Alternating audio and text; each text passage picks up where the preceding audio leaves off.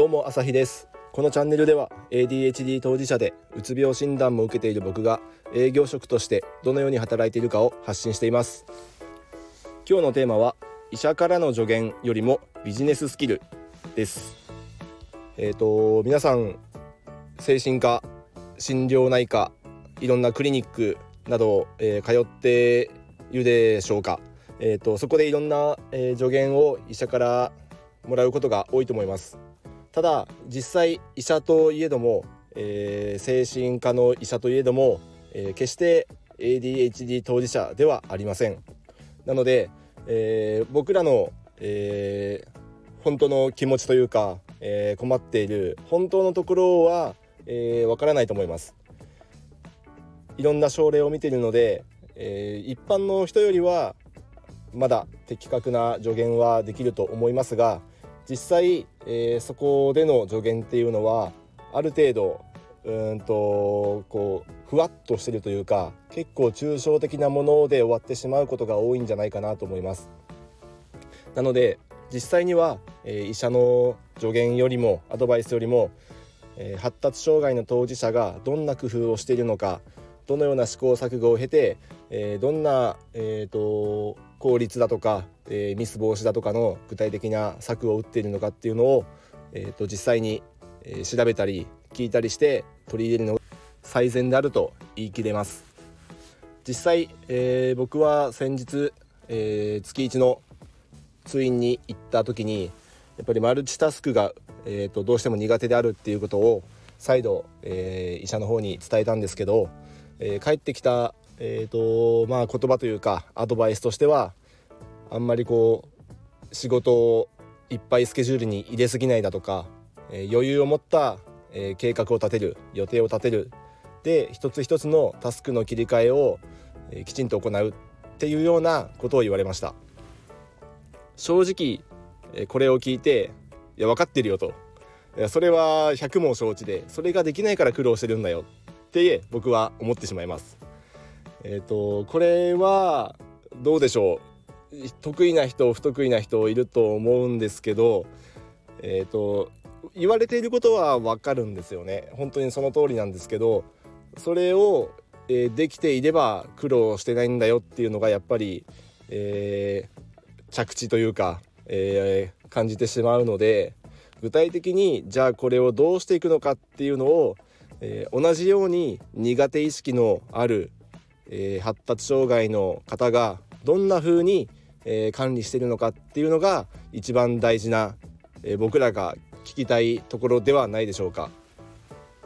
なので、え参考にするべきは、え当事者の意見です。医者や、え専門家の話は、まあ、参考程度までに、え取り入れるだとか耳を傾けるのはもちろん必要ですがあまり実践的には向かないと、えー、そう思います。具体的になんだろうこういうふうにやった方がいいよっていうのは、まあ、ケースバイケースで人によると思うんですけど結構僕が参考にしてるのはビジネス書一般的な、えー、書店に並ぶビジネス書の、えー、スキルノウハウなんかが使えると思います。例えば僕が一番こういいなと思ったやり方の一つとして、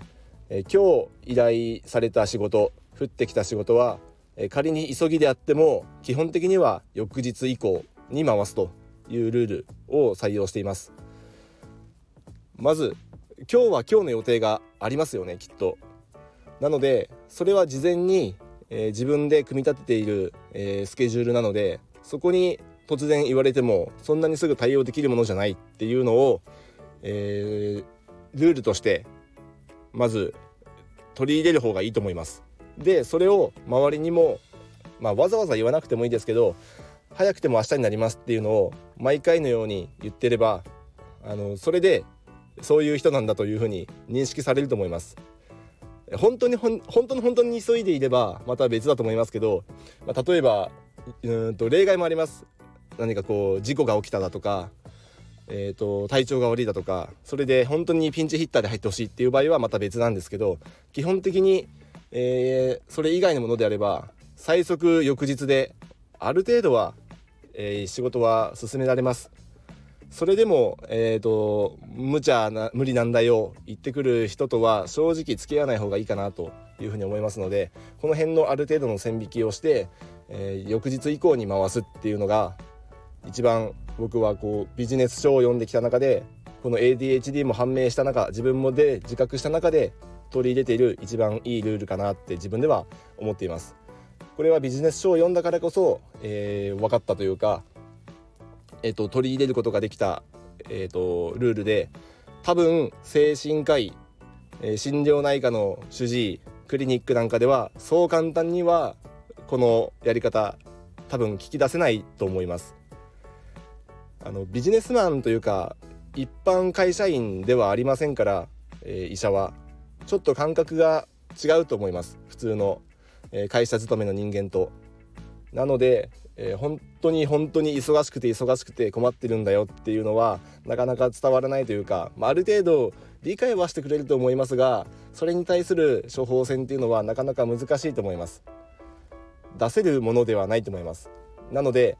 えっ、ー、とどんな管理をしているのかどんな、えーと、仕事上の工夫をしているのかっていうのは割と医者よりも、えーとそういった書籍ビジネス書なんかから引っ張ってくるのがいいと思います。活字が苦手な人は今このご時世動画でいっぱいいろんな、えスキルを、え知ることができます。YouTube なんて見たらいろんなビジネス書を要約しているだとかえっ、となんだろうこう紹介しているチャンネルっていうのはいっぱいありますし科学的な根拠をもとに、え説明してくれている、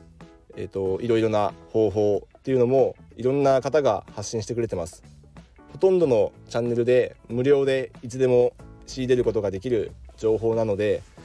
なんかこう悩んでるとしたらそういったものをまず、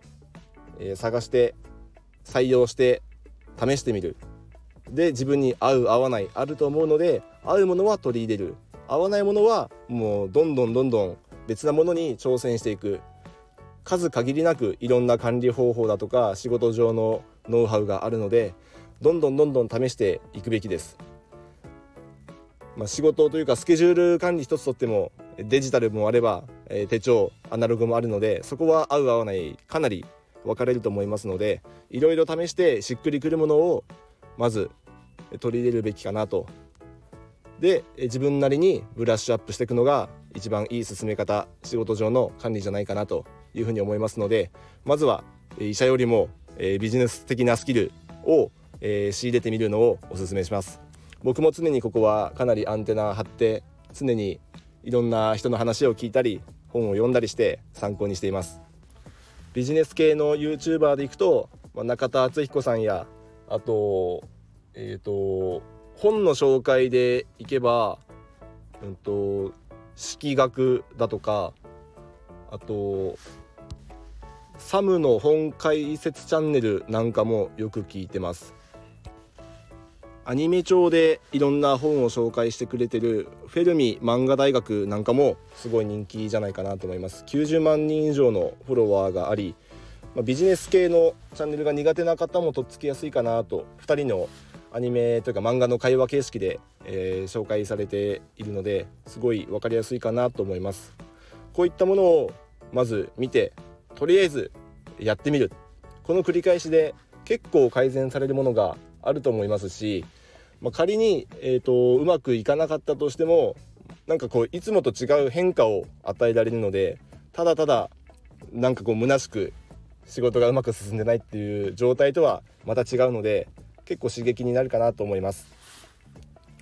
ということで、えー、医者の、えー、アドバイスよりも実際のビジネススキルを仕入れて取り入れてみる挑戦してみるっていうことが有益だと思いますのでよかったら皆さんもやってみてください。ではまた。